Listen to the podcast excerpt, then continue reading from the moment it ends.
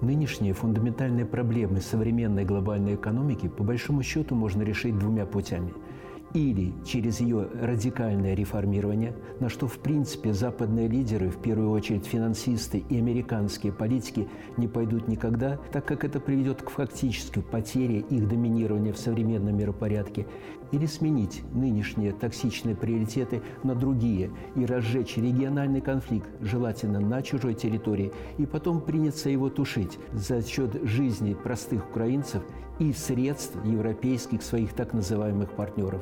Естественно, был выбран второй путь. В качестве цели традиционно была выбрана Россия и ее партнер по союзному государству Республика Беларусь.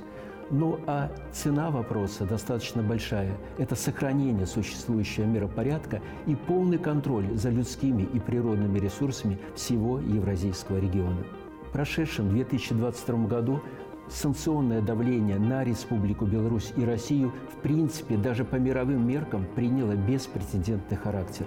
За прошлый год Россия по количеству внешних санкций стала безусловным мировым лидером, и наша страна оказалась в топ-5 в этом сомнительном рейтинге. И тут надо понимать, что спецоперация явилась фактически формальным поводом, и даже с ее окончанием не следует ожидать, что санкции снимутся. Нам всем придется учиться жить в новых реалиях, и, похоже, это надолго. После практически года такого противостояния начали формироваться новые региональные рынки, в том числе с нашим участием. Россия, страны Евразес, ШОС и другие дружественные нам страны и регионы сегодня становятся не только новыми направлениями для белорусского экспорта, но и поставщиками и партнерами по промкооперации. Причем освободившиеся традиционные и новые потенциальные рынки и ниши оцениваются сегодня в сотни миллиардов долларов США. Только Россию с конца февраля прошлого года покинуло порядка 1200 брендовых зарубежных компаний, что составляет порядка 40% от их количества на начало года.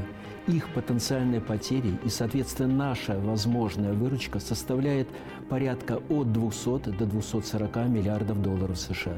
Как тут не вспомнить известное китайское выражение, что кризис – это не только потери, но и возможности.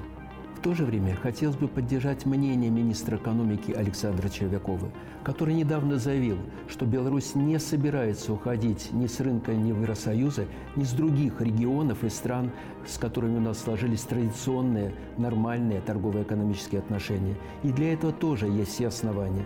Сегодня белорусский бизнес переживает беспрецедентный период трансформации и изменения. Коллапс, который предрекали нам наши оппоненты, не состоялся.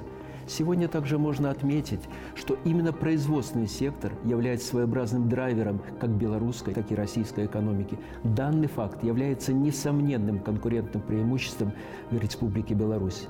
Дело, как называется, за малым. Реализовать как собственный пандемийный опыт, который позволял выстоять белорусской экономике в экстремальных условиях, так и совместные белорусско-российские проекты и программы в рамках создания конкурентоспособной региональной экономики в рамках союзного государства. Но ну, а работа предстоит не только масштабная, а сверхнапряженная, причем для всех субъектов как хозяйствования, так и органов государственного управления.